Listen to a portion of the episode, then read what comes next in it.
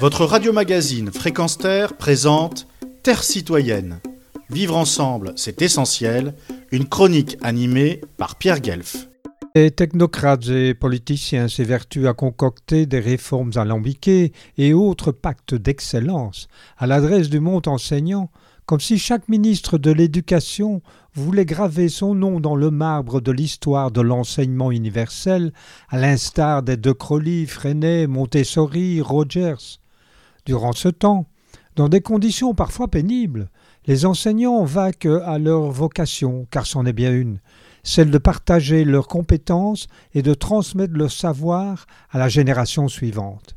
Et parfois, au-delà de l'aspect pédagogique, les enseignants y ajoutent une dimension ô combien prisée en ces temps difficiles, l'apprentissage de la sociabilité.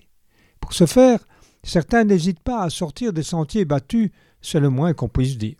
Ainsi, au collège Saint-Michel à Bruxelles, une animation vélocipédique mena sur près de 200 kilomètres durant trois jours quelques 300 étudiants encadrés par des enseignants, parents et accompagnateurs bénévoles, tous juchés sur un vélo et roulant en un peloton compact de ville en village, de ravitaillement en aire de repos, de paysage en site urbain ou rural. Cette leçon de vie en société doublée d'une solidarité de chaque instant, d'une organisation minutieuse et d'une intendance œuvrant dans l'ombre, valait bien toutes les réformes dites pédagogiques, qu'on se le dise dans les pléthoriques euh, cabinets ministériels.